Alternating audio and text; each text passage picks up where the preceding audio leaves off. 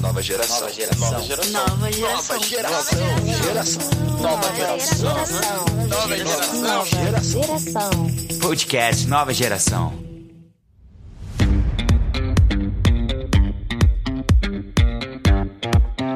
E aí, gente, sejam bem-vindos ao primeiro podcast do Nova Geração. Eu me chamo Matheus Molim. Estou aqui falando com mais algumas pessoas que estão com a gente aqui na mesa e só a gente fera. Hoje o papo vai ser sobre empreendedorismo. Então vamos conhecer quem vai fazer parte dessa conversa com a gente. Fala galera, eu sou o Matheus também, mas aqui na Barão só me chamam de Machado, então é mais fácil vocês me conhecerem por Machado. E eu vou estar aqui também para desafiar e fazer algumas perguntas para os nossos convidados de hoje. E aí galera, tudo bem? Eu sou a Aline, é, vegana também, muita gente me conhece como Aline Vegana aqui na igreja. E a gente está aqui para falar um pouco mais sobre a nossa realidade com a nossa empresa, Paixão Vegan, contar um pouco mais para vocês sobre como é a nossa trajetória e os mitos e verdades, enfim, vamos conversar muita coisa aí. Oi pessoal, meu nome é Thiago, conhecido como namorado da Aline. e eu tô aí pra falar com vocês também sobre esse tema. Beleza, então, a gente vai ouvir um pouco sobre a história desse casal. É, e a gente não tem sentido da gente ficar falando por vocês, né? Já que vocês estão aqui, eu acho que é legal contar um pouco da história de vocês. E eu queria começar por isso. Contem pra gente é, como é que começou essa história da paixão vegana e tudo mais. Vai lá. Então, a gente começou de uma forma bem assim, sem pensar, sem planejar, né? A gente virou vegano há seis, sete anos por aí. E a gente começou a ver as dificuldades que eu acho que quase todo mundo enfrenta quando tenta mudar a alimentação, né? Principalmente para uma coisa tão diferente assim, né? Que é você deixar de consumir qualquer ingrediente de origem animal. A gente não consome queijo, ovo, leite, carne, nada disso. Então, quando a gente foi cortando esses ingredientes da nossa alimentação, a gente começou a ver que restava muito pouca coisa para a gente comer. E era muito sem graça, de certa forma. E a gente começou a pesquisar muita receita. Eu comecei a gostar muito de cozinhar, e a ir para cozinha, ia fazer meus pratos. E a gente foi fazendo uma coisa gostosa ou outra aqui, o Thiago sempre dando o aval aí, provando, né? Fazendo controle de qualidade. É, porque eu não cozinho nada, né? Eu só experimento e aí eu dou. Falo, tá, não, tá bom, tá gostoso ou tá, tá uma bosta. Tenta Não, de não. novo, é. É o controle de qualidade. É, lembrando que o Thiago também é um cara muito exigente, né? Porque ele não gosta de Subway e ele é vegano. Pra É. gente é sempre assim, meu Deus, Thiago. a gente Pô, ah, o vegano come o quê? Ah, o vegano vai no Subway. Não, Não, ele é um vegano muito chato, não gosta de cebola, não gosta de alho, não gosta de berinjela, não gosta de um monte de coisa. Não gostava de feijão. É, e eu acho que foi muito. E ele, ele, assim, ele também é um cara que gosta, tem um paladar muito, digamos assim, simples, assim, gosta de junk food e tal. E a gente foi vendo que não tinha essas opções em lugar nenhum. Aí eu comecei a testar uma coisa ou outra, no que foi saindo de bom, a gente foi vendo, pô, dá pra fazer um dinheirinho com isso, né? Vamos tentar levar pra vender em algum lugar. Eu estudava na Unirio na época, e lá na Unirio tinha um lugar que a gente chamava de Cantinho da Confiança. Era um lugar que cada pessoa levava um prato de comida, botava lá, botava um preço, e o pessoal ia comprando sem ter ninguém supervisionando de uma forma bem espontânea. E aí eu comecei a levar alguns doces, principalmente, alguns cookies, brownies pra lá, e a coisa foi vendendo, e a gente foi vendo, pô, legal, tá aí uma, uma ideia. E eu fui fazendo assim, uma vez por semana eu levava, a gente fazia um dinheirinho. E até que a gente, uma vez, na feira do Lavradio, lá no centro do Rio de Janeiro, né? A gente viu uma menina vendendo brownie na feira e, tipo, tava quase acabando. E a gente falou, cara, maneiro, na próxima vez que a gente vier aqui, em vez de só passear, a gente pode trazer alguma coisa pra vender. E ainda, divulga o veganismo e tal, acho que é uma boa. E aí assim foi, né? No próximo sábado, na próxima feira, a gente levou uma cestinha cheia de empada, cheia de salgado pra vender na feira e a gente ficou rodando a feira o dia inteiro.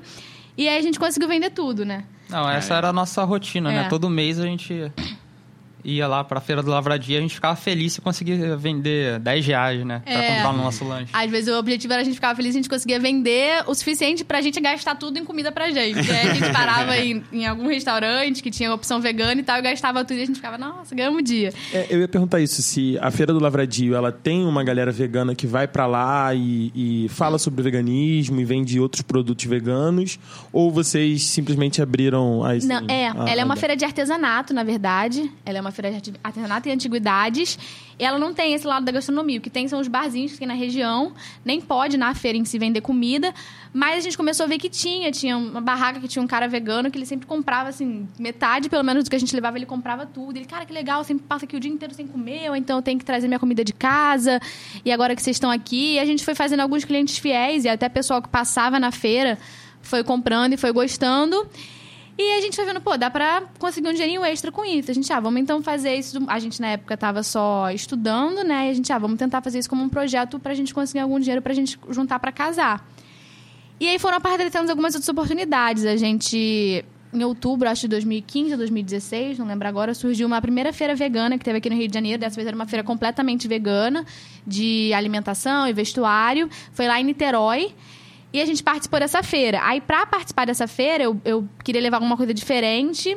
E eu tava fazendo os testes da coxinha de jaca, né? E o meu pai tem um amigo de infância que trabalha muitos anos com buffet.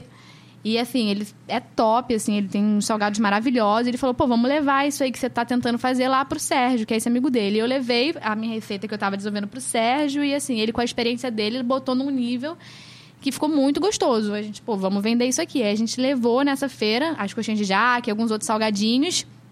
E assim, a feira, na metade da, da feira, do tempo da feira, a gente já tinha vendido tudo. Ah. E aí a gente falou: caraca, tem alguma coisa aí que dá pra gente investir, né? E aí eu tenho meu pai também, que sempre teve negócio, sempre teve essa coisa de gostar de investir, de gostar de vender, de ser comerciante. E ele começou a dar maior apoio, a partir daí a gente foi fazendo contatos, foi fazendo encomenda, alguns lojistas foram entrando em contato com a gente. E aí a gente começou essa, essa caminhada meio louca, assim, mas tudo assim, a gente nunca, no, no começo da jornada, a gente não pensou onde a gente poderia chegar, ou onde a gente queria chegar. A gente foi fazendo tudo de uma forma muito espontânea, até a gente se dar conta que a gente tinha realmente uma empresa, e aí que a gente decidiu o que, que a gente faz com isso agora, né? Mas demorou um pouquinho pra gente entender o que estava acontecendo ali. Massa isso, porque é, foi intencional vocês fazerem isso dessa forma, mas vocês não começaram para ser grandes, vocês começaram porque vocês viram uma necessidade, que é uma coisa muito diferente, né, uma coisa da outra. Mas o que eu ia perguntar a vocês era o seguinte, é, mas como é que foi essa relação de vocês com o veganismo? Vocês começaram ao mesmo tempo, vocês entenderam isso ao mesmo tempo, se conheceram porque eram veganos, qual que é a história de vocês? É, aproveitar também para não colocar os mitos, né? Para tirar os mitos das, das pessoas sobre o veganismo. Precisa tomar remédio, não precisa. E outra, falou do Thiago que ele não tem muita, um paladar muito aguçado em relação a outras coisas, ele não gosta de tantas variedades. Eu também sou assim. Então, eu, por exemplo, se eu quisesse virar vegano, quais seriam as dicas para mim que também tenho um paladar de criança? Não, Compra então, paixão vegana. a Aline que trouxe essa ideia, né? Porque ela tinha um amigo na, no, na- no colégio, né? Que, que começou a ver negócio de vegetarianismo e tal, e ela trouxe a ideia. Aí, na hora, eu, eu neguei total. Falei, não, não sei o que e tal. O animal foi feito pra gente comer, não sei o que. Toda, toda, to- é, todas essas, essas coisas que hoje eu, eu ouço, né? Hoje eu, e hoje eu, eu vou lá e argumento contra. Mas a Aline que trouxe isso, e aí a gente falou, tá bom, então vamos, vamos tentar junto. Aí a gente ficou vegetariano junto e depois a gente partiu pro veganismo. É, a gente foi, foi pesquisando mesmo. Eu trouxe a ideia pro Thiago e de início, como ele geralmente faz, ele é muito crítico, né? Ele foi só criticando, bombardeando e eu não sabia muito defender. Ele falou, tá, mas eu vou te dar uma chance, vamos pesquisar e a gente vê. E aí a gente começou a pesquisar e, assim, ele mesmo, sem eu precisar convencer, foi vendo que, assim, fazia sentido e que, assim, a gente sempre teve muito gostou muito de animais e teve muita essa questão de, de cuidar de animal, sempre se sensibilizou com animais de rua e tudo mais. E a gente foi vendo que não fazia muito sentido, né? Aquela velha questão de ah, como é que você ama uns e come outros. E a gente foi pesquisando e entendendo isso. E em relação aos mitos, é assim, muita coisa é mito, assim, quase tudo que as pessoas falam. A questão das proteínas, elas são absolutamente abundantes no reino vegetal, né? A própria vaca, de onde ela tira as proteínas dela, né? Para chegar proteína para ela, ela consome aquela proteína de vegetal. Então, assim, a fonte de todas as proteínas está nos vegetais. Os animais, eles só comem elas e sintetizam nos músculos e a gente consome eles.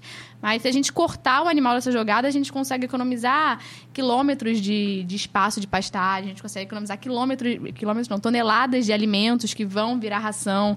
A gente consegue, enfim, gerar uma, uma, uma produção de alimento muito mais sustentável, né?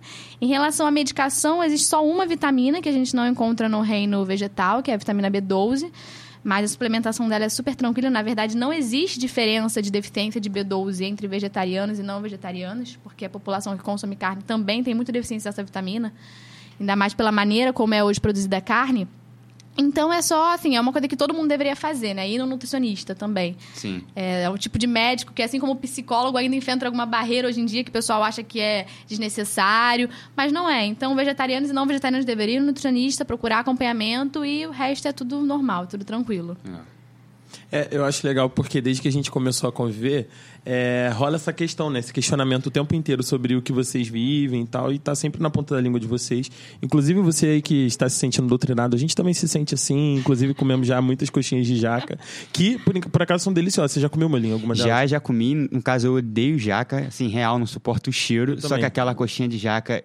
É, é, eu pareço que tá. Desculpa, mas parece que eu tô comendo frango no fim das contas, então. É maravilhosa. Apro- Acho que a intenção é essa, né? É, aproveita e conta a história da coxinha de jaca, porque ela parece que já foi premiada, né? Então Sim, fala pra sim. gente essa ideia.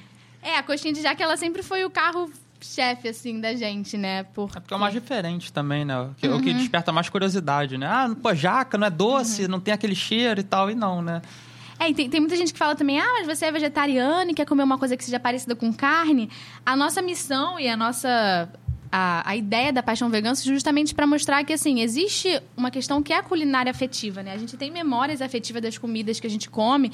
E quando você para de comer alguma coisa, seja por qualquer motivo, ou por motivo ideológico, como no caso do veganismo, ou por uma restrição, ou por uma questão de saúde, você quer continuar comendo aquelas coisas que te trazem memórias boas, né?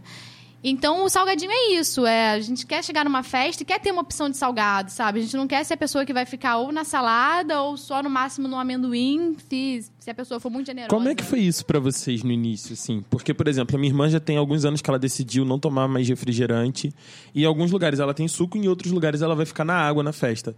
Mas eu imagino que isso pra vocês seja, assim, muito pior, né, nessa situação. Como é que foi pra vocês nesse início, assim? Ir pra festa, sair, essas coisas? Tem até uma história engraçada que a gente foi no aniversário de uma amiga dela. Ela falou: Ah, amiga, você não vai passar fome aqui. Pediu pra minha mãe preparar uma salada pra você. Aí uma, uma tigela assim com alface e tomate picadinho. Todo mundo comendo salgadinho e coisa, a gente com alface e tomate. E o pior é que ela foi toda feliz, mas É. deu vontade de jogar na cara. É porque eu acho que essa é a ideia que as pessoas criam, né? De que, assim, o vegano vai comer só salada e acabou. É. É, então, é, em alguns aspectos, assim, é, é muito difícil. Até um exercício de disciplina mesmo. Porque tem lugares e tem vezes em que você vai chegar no lugar e não vai ter nada pra comer. E vai ter vezes que você vai estar com fome e você vai ter que falar, não, vou aguentar aqui, vou segurar a barra. Quando eu chegar em casa, como. Mas o que a gente acaba fazendo é justamente criando novos hábitos, né? Por exemplo, em alguns lugares, quando a gente já... Depois de algum tempo, você já aprende, né? Pô, eu sei que em tal lugar não vai ter opção pra mim. Então, eu como em casa antes, eu faço uma refeição boa, então eu preparo alguma coisa, eu levo um lanche... E que esse tipo de coisa facilita, mas a gente já passou muito perrengue por não ter opção, ou por a pessoa preparar alguma coisa que ela achou que a gente comia. Ah, pedir pizza, pedir pra vocês de mussarela. Não, mas a gente também não come queijo. Aí gera uma. E assim, também em determinados casos é preciso também saber negociar, né? Porque às vezes a pessoa faz a coisa de, de boa vontade, você também vai frustrando a pessoa. Então, tem que saber dialogar, conversar pra também não ser muito, muito radical. E tem a Salvadora Batata Frita também, né? Exatamente. Que a- agrada todo mundo. Une todas as tribos. É, Ela verdade. Nunca tem erro. Agora, voltando um pouco ao assunto para a área do empreendedorismo, né? A gente começou a falar sobre isso e eu queria perguntar a vocês como, é, na verdade, quais são os mitos sobre essa questão do empreendedorismo, de que o empreendedor é aquele cara que tem que ter muito dinheiro para fazer um investimento, começar uma empresa, de que o empreendedor ele tem sempre teve tino para isso, é aquele cara que nasceu já pronto, não precisou fazer nada, isso veio no coração, né? Aquela paixão. E tem vários mitos, né? Na verdade, eu queria que vocês contassem assim pra gente um pouco do que é mito na história de vocês, assim, o que que na real não, não tem a ver com o perfil de vocês ou que para vocês empreender, qual é a parte legal e qual é a parte que não é legal dessa história? Conta um pouco pra gente aí da caminhada empreendedora de vocês dois. Olha, essa questão do dinheiro pra gente nunca rolou, né? Já é o primeiro mito. E assim, de fato, hoje em dia a gente vê que é muito mais fácil você empreender quando você tem dinheiro, claro, mas também não é impossível quando você não tem. É, o que eu acho pior, assim, não, não do empreendedorismo em si, né, mas dessa cultura empreendedora que hoje em dia está ganhando muito, muita fama, né? De, ah, não, você, a solução dos seus problemas é você abrir seu próprio negócio, você nunca mais vai ter dor de cabeça é essa cultura de que, assim, você, tudo, tudo é possível, né? De que você vai ser dono do seu tempo, de que você não vai ter preocupação, de que você vai ter muito dinheiro e muito rápido. E não é bem assim, né? A- o tempo, por exemplo, uma coisa que todo mundo fala, ah, você vai ser empreendedor, você vai poder gerenciar o seu tempo. Beleza, de certa forma, sim, eu consigo ter uma flexibilidade. Eu não tenho que bater ponto, eu não tenho que prestar conta para nenhum patrão. Mas o meu tempo todo, praticamente, é em modo trabalho. Porque eu posso estar em casa às 10 horas da noite, receber uma ligação de um cliente, receber uma reclamação, receber algum aviso de algum funcionário de alguma coisa. Então, se por um lado você consegue ter uma liberdade no seu tempo, no modo como você usa ele, ao mesmo tempo você está escravo porque o tempo todo você está tendo demandas de trabalho. O tempo todo você está, de certa forma, sendo sugado por aquilo, né? Também essa questão do ah, é uma coisa que a gente é muito contra nessa, nessa cultura empreendedora, né? É, tem essa romantização do, do, do empre- empreendedorismo, né? De falar assim, ah, não, vou, vou largar meu emprego de oito horas por dia e vou trabalhar no meu tempo, vou não sei, né? Vou ter o meu próprio horário e tal. Só que você acaba trabalhando mais do que se você trabalhasse no, no, no emprego...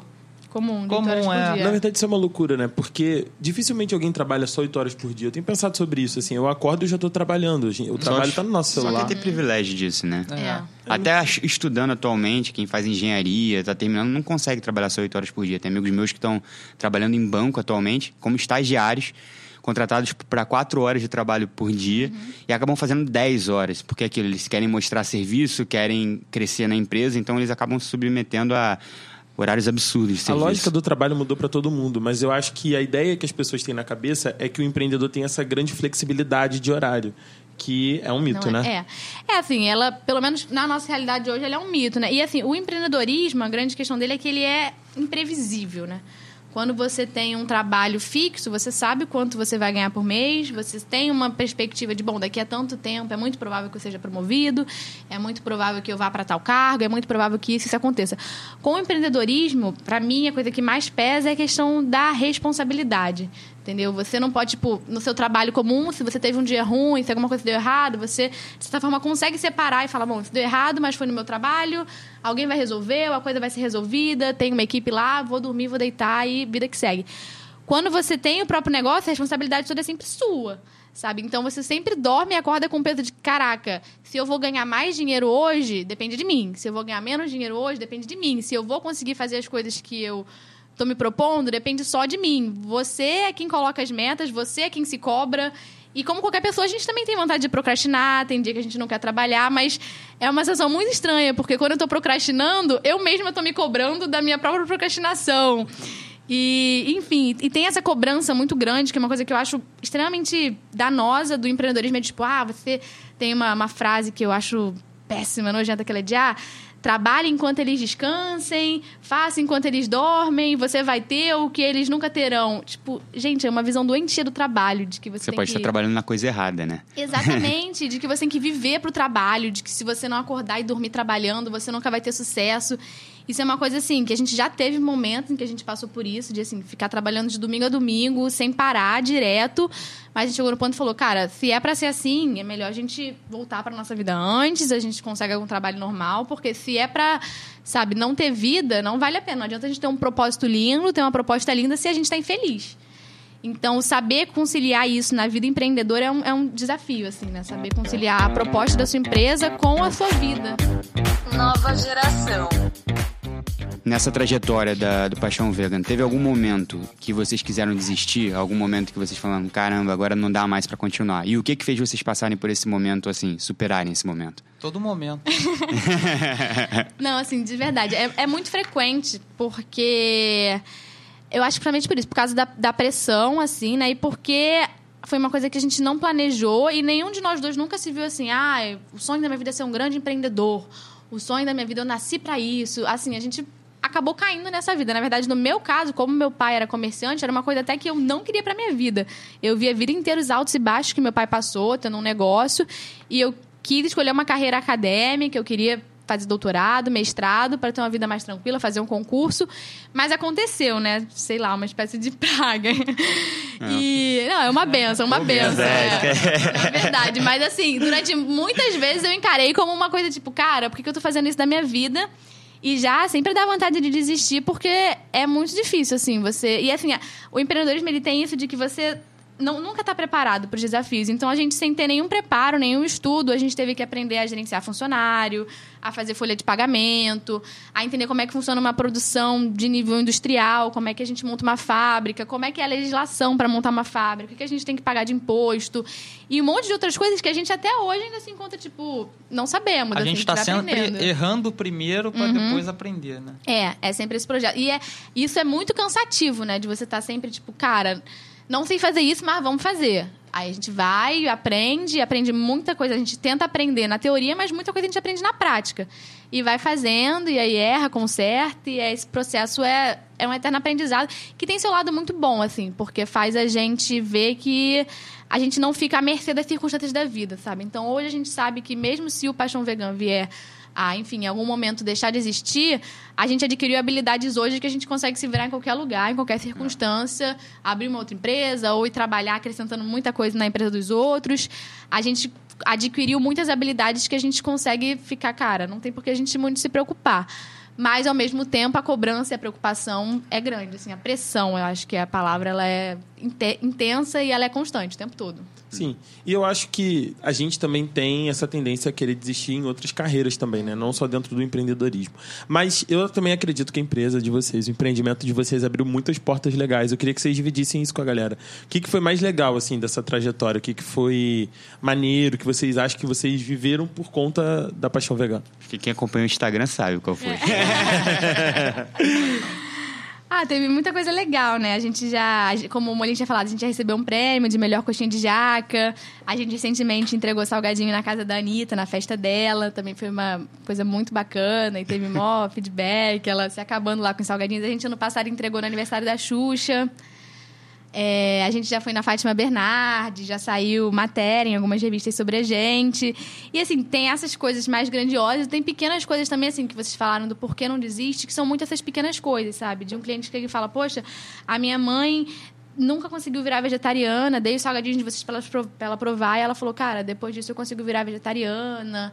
Essas pequenas coisas de, de a gente ver que a gente tá fazendo as pessoas adquirirem um novo, um novo estilo de vida, sabe? Até a, a opinião do pessoal que não é vegetariano e mesmo que não pense a ser, fala, pô, legal, dá, dá pra ver que é possível comer sem explorar nenhum animal por meio do trabalho que vocês fazem. Eu acho que, assim, eu desde que desde que eu fui pra faculdade e tal, eu, eu tirei um pouco da minha cabeça isso de, ah, eu vou trabalhar para ser rica, eu vou trabalhar para ter dinheiro, né? E se eu não tivesse uma empresa que tem esse propósito, que está muito alinhada com o que eu quero para o mundo, eu não teria uma empresa, porque é uma barra muito pesada. Mas quando eu vejo esse tipo de coisa, eu vejo que realmente a Paixão Vegan faz diferença para o nosso público, faz diferença para o mundo, é aí que eu não desisto, é aí que eu consigo continuar, porque eu acho que é isso que é, que é o melhor feedback. Massa. É, eu acho legal isso porque assim, a empresa de vocês ela tá embebida de propósito, né? Ela é, ela é até o talo só propósito, né? Da, da questão da, do veganismo, do empreendedorismo, da, da essência de vocês mesmos. Mas é, eu queria saber como é que vocês se conectam com Deus em relação ao que vocês estão fazendo. Qual é o, o sonho, qual é a prática hoje de vocês que, de alguma forma, é, emprega valores do reino naquilo que vocês estão fazendo? Não, Deus está em todo momento com a gente na empresa, né? Desde o do começo, assim, desde quando a gente começou, que a gente abriu a empresa, a no- a nossa oração todo dia é, Senhor, né? A empresa está nas tuas mãos, faça o que o Senhor quiser, né? E parece que ele está tá, tá gostando. Tá é, assim, Mas é, a gente sempre teve isso em mente, entendeu? A qualquer momento, se, se Deus achar que não é nosso propósito mais, né? Não é, entendeu? Bola para frente. É, como a gente começou muito sem planejamento, né? Aquilo que eu falei, e muito sem entender onde a gente queria chegar, né, faz mais ou menos um ano assim que a gente se deu conta de que não, realmente é uma coisa séria, vamos continuar a partir daqui, vamos continuar para onde? Foi quando a gente começou a realmente a traçar um planejamento estratégico, a realmente pensar como empresa, ter uma mentalidade mais de, de empreendedor. Mas até então, todas as portas foram se abrindo de uma maneira assim muito, import, é, muito espontânea, né? Muito sem a gente procurar. E é, a gente sempre falou assim, cara, se essas coisas estão acontecendo quando a gente sentia também vontade de desistir e tal, a gente, cara, vamos fazer o quê com tudo isso? Não, vamos orar e se, se, se as oportunidades que se abriram de forma tão natural começarem a se fechar, é porque é hora de parar e é porque Deus não quer mesmo. Então a gente sempre teve essa, essa oração na forma que o Tiago falou, de assim, Deus, vai mostrando pra gente, se em algum momento a coisa ficar muito difícil, ou enfim, acontecer algum problema que realmente a gente não consiga contornar, a gente espera que, que Deus nos dê a direção e a sabedoria para entender que é hora de focar em outra coisa, né? E além disso também, eu acho que na maneira como a gente gerencia a empresa, no trato com os funcionários, em, nos princípios que a gente tem de realmente transformação do mundo, né? De em relação ao veganismo e também em relação a, a, pautas feministas, de trabalhar com mulheres, de valorizar mulheres, e a valorização dos nossos funcionários. Tudo isso a gente está sempre tentando ter uma, uma visão ética, né? ter uma visão de Deus mesmo dentro da empresa. Mesmo que não seja uma empresa que tenha um slogan de um texto bíblico, que isso também às vezes nem quer dizer muita coisa. Não tem que chamar El Shaddai para ser de Deus, né? Exatamente, exatamente. A gente, eu acho que nos princípios e na maneira como a gente tenta gerenciar tudo isso, a gente está sempre tentando mostrar os nossos valores, que são os valores do reino de Deus. Muito bem. Eu gosto de ouvir histórias, assim. Quais são as, sei lá, acho que vocês podiam compartilhar com alguma coisa que aconteceu, que foi legal nesse né? tempo. É o inusitado, assim, tipo, vocês falaram aí desses dias legais que vocês viveram, né? Na Fátima, com a Anitta também, enfim, mas tem alguma história que foi engraçada, alguma coisa assim que fez vocês darem risada? Eu me lembro de uma história, eu vou dar um spoiler uhum. né? Enfim, eu lembro de uma história que vocês contaram de uma entrega que quase não rolou e foi, assim, um dia interminável. Não, não sei se essa é uma das melhores. Tem, tem muitas histórias boas, assim, muitas... É, é aquilo, né? O fracasso, depois de um tempo, você começa a rir dele, né? Ainda bem, né? Exatamente. Mas na hora é horrível. Já teve essa questão, né? A gente tinha uma entrega lá em Niterói, programada para as quatro horas. E aí deu três horas e eu ainda estava fazendo as coisas para entrega. eu não tinha finalizado caramba. as coisas. E aí foi um desespero, e começou a chamar todo mundo da família, os daqui, os daqui. Quando deu cinco e meia que a gente estava indo entregar pro garoto. E aí. Chegou quase mais sete horas. É, e a gente, meu Deus, ele vai estar tá furioso. E a gente chegou lá, o garoto tava, nossa, tudo bem com vocês? Querem uma água? Vocês querem ficar na festa? E a gente ficou, gente, quem é esse cliente? que a gente tá atrasado três horas e ele tá tranquilo. E aí no final, e depois ele ainda mandou um feedback super positivo. Ah, todo mundo amou, muito obrigada. E a gente, gente, como assim? São essas pequenas coisas que a gente vai vendo Deus, né? É, Também teve. Isso não é, não é, é, não é de Deus, não é de a gente Deus. não. teve. A gente fez no primeiro Natal, a gente não tinha estrutura nenhuma. A gente trabalhava na, na, na cozinha do hortifruti que meu pai tinha, né? Não tinha ninguém. A gente foi, lançou que ia fazer uma ceia de Natal. E foi chegando pedido e a gente sem controle nenhum foi aceitando, foi aceitando. Quando chegou, assim, perto da data, a gente tinha, sei lá, uns 80 pedidos, né? E sei lá, uma semana para fazer. Não, e a ceia de Natal tinha rabanada. O que é que vegano empadão, come na, tinha... na ceia de Natal? Vamos lá. Nossa, tinha empadão, tinha salpicão, tinha rabanada, tinha o centro de salgadinho, tinha o centro de bolinho de batata alhau, que é a nossa versão do bolinho de bacalhau. Tinha opção também de botar quiche, tinha... tinha e assim, do, eu ainda botei um cardápio gigantesco. Pavê. Ah, tinha pavê. É, empadão. É. Exatamente, tinha muita coisa. E aí, na, no dia, a gente resolveu fazer, entregar no dia 24, né? Então tinha que ser tudo fresquinho e tal. A gente passou a madrugada inteira, do dia 23 pro dia 24, trabalhando a madrugada inteira. Aí a gente pegou o hortifruti do meu pai, tirou as frutas todas do hortifruti. Fez um grande mesão. Fez um grande mesão para ir arrumando todas as entregas. E assim, naquele dia eu também vi milagre, porque assim, não tinha a quantidade de salgadinho certo. Eu lembro de ter contado no dia anterior e falar: não vai dar, vai ficar gente sem produto, porque não tem o suficiente. E aí na hora a gente começou a fritar e preparando as encomendas, e aí deu umas duas, três horas, a gente virado desde a manhã do dia anterior. E a gente entregou todo mundo, assim. Também foi uma parada muito louca. Hoje a gente lembra desse dia, assim, rindo muito, mas na hora foi um desespero. Esse Natal, como é que foi? Não, e aí, é... Não, então, quando acabou esse, esse Natal louco uhum. aí, eu escrevi assim na, na, planilha do Excel lá que eu faço a, a, as coisas. É, não fazer é, ceia, de ceia, de Natal. Nunca mais. É, aí, aí, chegou o Natal do ano passado e lá, ah, vou fazer ceia. Não. não, não. e fizemos. É. Não, foi muito mais organizado, assim. Foi... Não foram 80 pedidos de uma vez, né? Não, assim, o pior é que foi até um pouco mais de pedido, mas a gente foi com o tempo. A gente, não, mais. vamos... Teve come... mais planejamento. Teve, né? vamos começar a fazer Legal. as coisas um mês antes. Esse a gente na semana que a gente parou, opa, temos 80 pedidos, agora vamos nos lascar para fazer. E, nossa, foi uma zona. Meu pai tirou os funcionários dele que ficavam no... O hortifruti dele fechou praticamente, só pra gente conseguir entregar tudo. E conseguimos, assim. Botamos tem... todo mundo da família para fazer é... entrega. a gente chamou um tio daqui, outro tio ali, todo mundo foi fazer entrega. E foi muito legal. Esse apoio da família também é uma coisa que eu sou muito grata também. Minha família sempre me apoiou muito, assim. Tanto financeiramente, a gente nunca precisou pegar empréstimo nem nada. Tenho tias que, quando precisou, elas deram uma ajuda, sabe? Meu pai e minha mãe também ajudam muito. Meu pai ama esse negócio também. É um Ele super compra a ideia, ele é, ele é quase um vegano, né? Assim. É, ele, ele não é vegano, mas é Não. quase. Mas come todos os Ele, produtos. ele- ele que é um veganos. não vegano que mais veste a camisa do veganismo, assim. Ele defende pra todo mundo que o veganismo é certo, que não sei o que, não sei o que lá. Ele briga com, com, com É. os caras lá, os amigos dele, ele briga defendendo o veganismo, mas ele mesmo. Ele briga defendendo o veganismo comendo um churrasco. Mas vale, vale pelo menos a tentativa, né?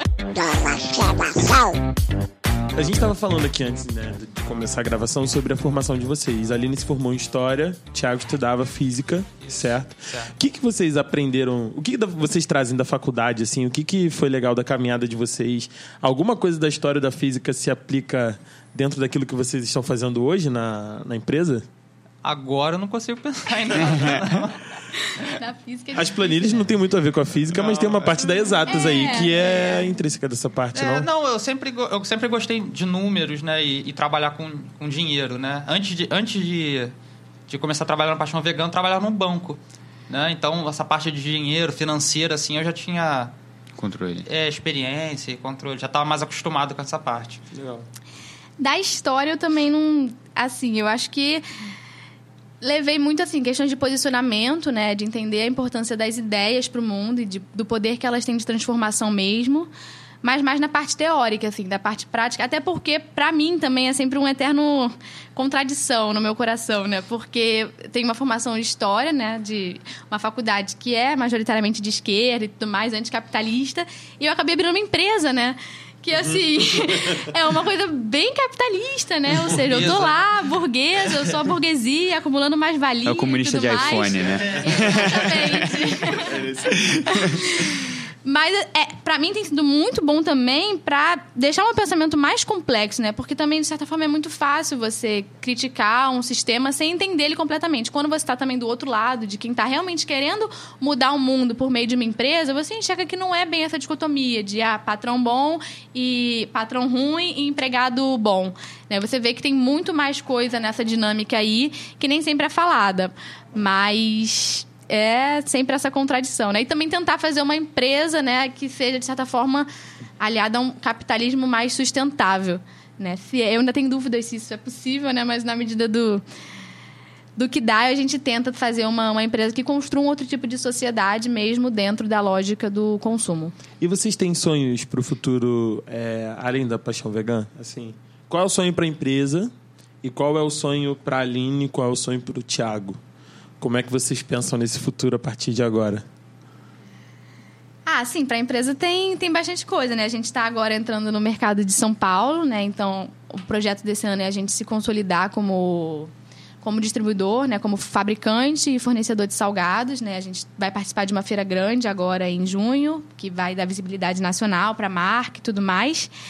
E a ideia é a gente realmente conseguir. O nosso desafio na Paixão Vegana é chegar num, num nível principalmente financeiro, de a gente ter tranquilidade, de ter capital de giro, de ter estabilidade e poder o negócio se tornar mais sustentável sem depender tanto da gente.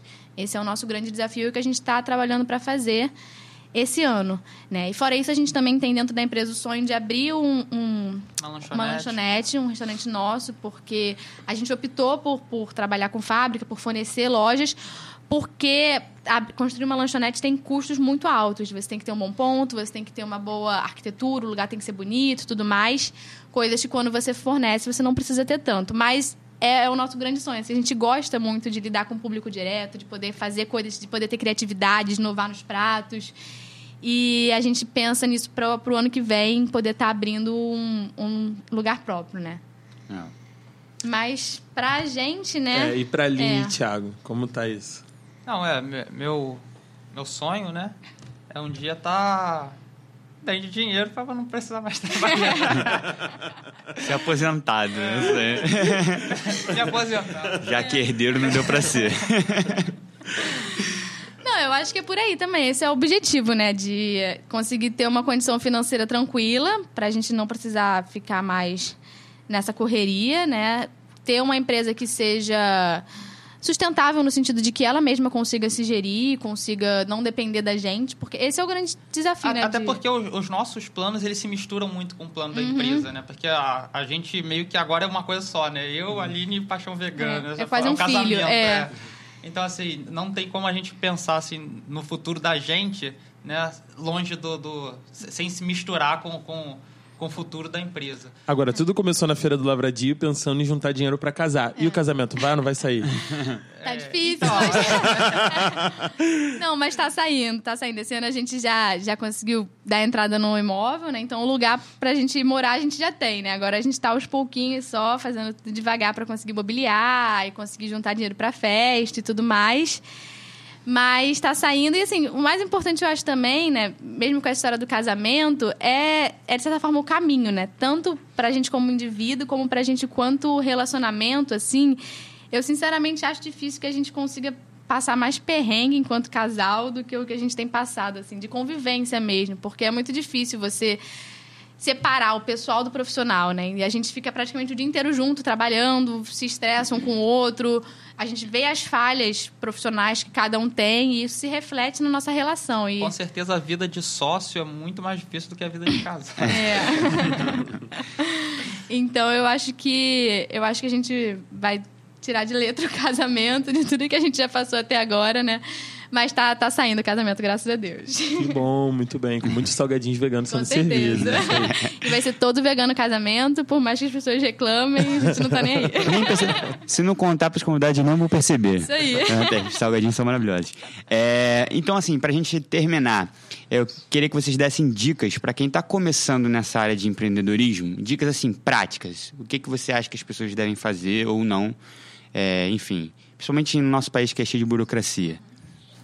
Eu acho que o primeiro passo, assim, se você quer construir um, negócio, tal, é você ter planejamento. É uma coisa que a gente não teve. É por isso que a gente passou tanto sufoco, tanto perrengue.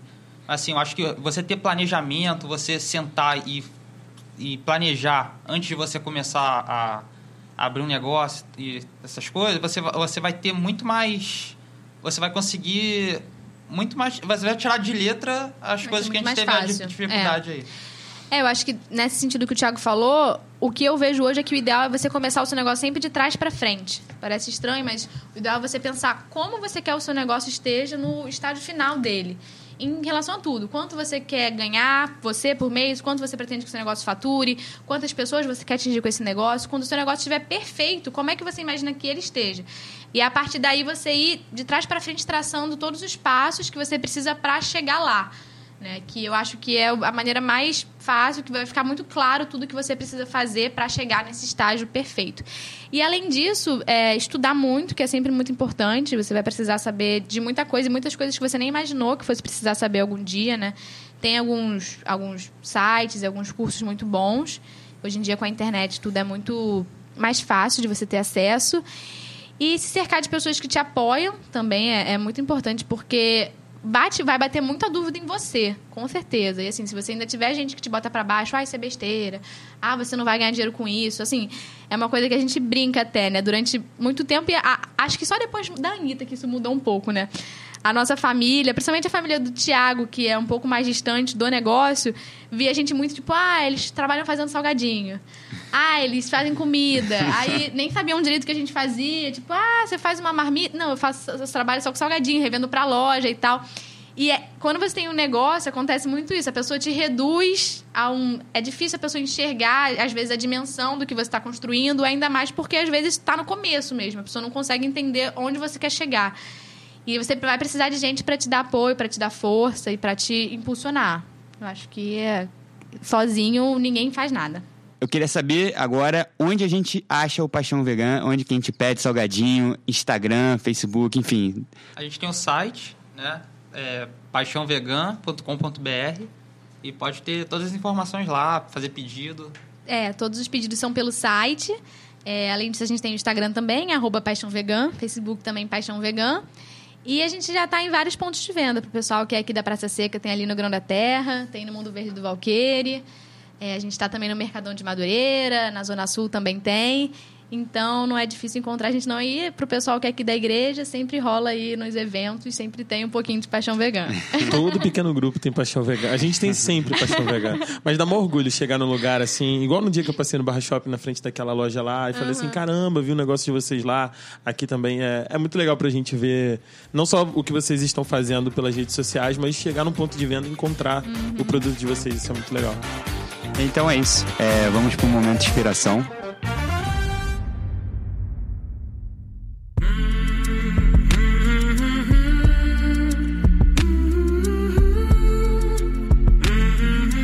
Beleza, nosso momento de inspiração é onde a gente conta um pouco para as pessoas que estão ouvindo a gente uma inspiração que a gente tem, alguma coisa que a gente segue, alguém que a gente gosta de ouvir, um livro que a gente leu, enfim, eu queria que todo mundo pudesse deixar alguma indicação que tenha ou não a ver com o assunto que a gente trocou uma ideia hoje. Quem quer começar? É Thiago. pra quem gosta de, de saber mais sobre empreendedorismo e veganismo, tem um Instagram muito bom que é Vegana Empreendedora, né? É meu. É.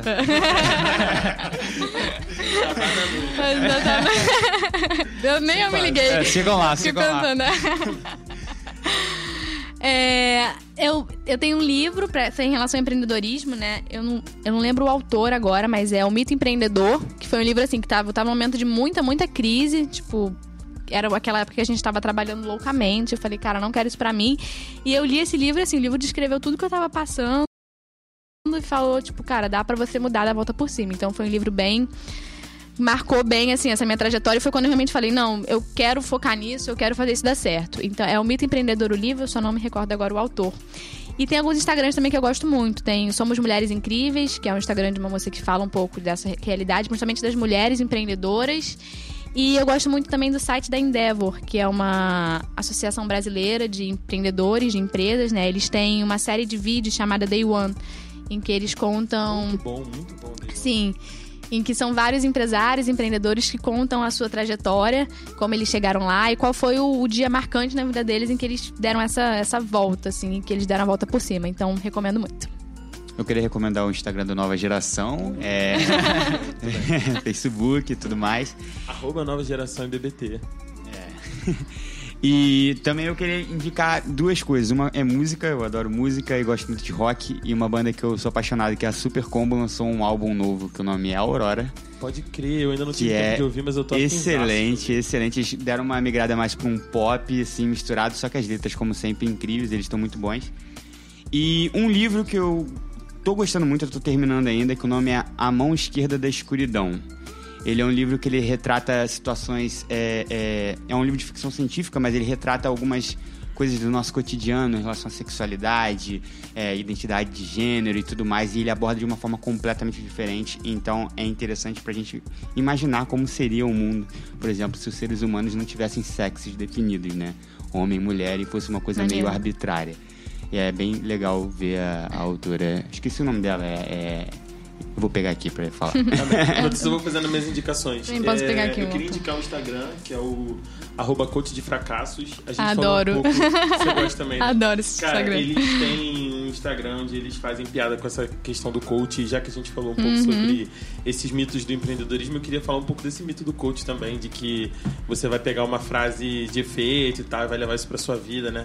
E eu acho que tem um pouco disso também, da gente olhar pras coisas e dar uma risada também da, da vida, das Tem uma. histórias. e Nessa mesma linha tem uma página no Facebook também, Empreendedor Nem é Gente. Que ela também vai tirar um sarro, assim, às vezes é um Ah. pouco exagerado, mas ela tira um sarro legal também dessas coisas do empreendedor, de ah. É, a, a gente detesta esse discurso, né? Que é muito falado. Tipo, ah, a fulano começou do zero e construiu uma empresa multimilionária. O cara da Polishop começou do zero. Tipo, não. Trabalho de casa e ganhe 5 mil. Exatamente. É, não existe isso, né? E assim, começar do zero e construir zero uma empresa como a Tá Polishop, assim, não tem como. É, você tem que ter um sócio que vai investir em você, pra sua empresa chegar em determinados níveis, não tem como ser só você, entendeu? Então precisa ter uma entrada boa de dinheiro aí. E é, esse discurso muito do ah, fulano saiu da pobreza e ficou multimilionário. É muito Tem, raso. é, não cria tanto nisso. É. Tem todo um caminho difícil que a gente já viu aqui, que não é tão fácil. A autora é Ursula Le Guin, só pra... Ah, legal. É, eu, eu também, no meu livro, na verdade, é. Agora perdi, mas achei de novo. Michael E. Gerber. Não sei se Legal. é assim que fala, mas só pra Então saber. procurem por isso aí. Eu vou deixar por último o vídeo. Cara, o Papo de Homem lançou um vídeo em parceria com o Instituto Avon, ou Avon em si. Enfim, falando sobre como conversar com pessoas que pensam diferente da gente. É, eu acho que esse tema é super atual, foi acho que é a coisa mais legal que eu encontrei nessa última semana e eu queria deixar de indicação pra você. Dá uma olhada nesse vídeo, ele é um mini documentário, ele tem 15 minutinhos, mas fala um pouco sobre essa nossa relação é, com o outro e como a gente quer levar ela, então eu queria deixar isso aí de indicação pra vocês também. Legal. Show. Beleza, Então é isso aí. Muito obrigado, Aline e Thiago, pela presença aí no Foi primeiro ótimo. podcast. É, valeu. Estreando aqui. Muito bem. Então, é. Thiago falou tudo, né, Thiago? É verdade. Falou pra caramba. é. Tava quase morrendo aqui.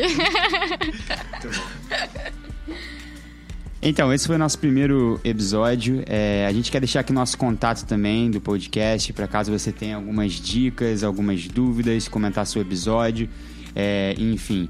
Falar com a gente, comigo e com o Matheus Machado. A gente tem aqui ó, o podcast Nova Geração. É claro que não tem C cedilha nem tio, então fica podcast Nova Geracal, arroba gmail.com. Muito bem, então é só você se envolver com a gente, fala aí, manda sugestão de tema, manda pergunta. é, e vai ser muito legal pra gente ter essa interação com você. E é isso aí, gente. Muito obrigado. A gente se vê na próxima. Até! Tchau, tchau.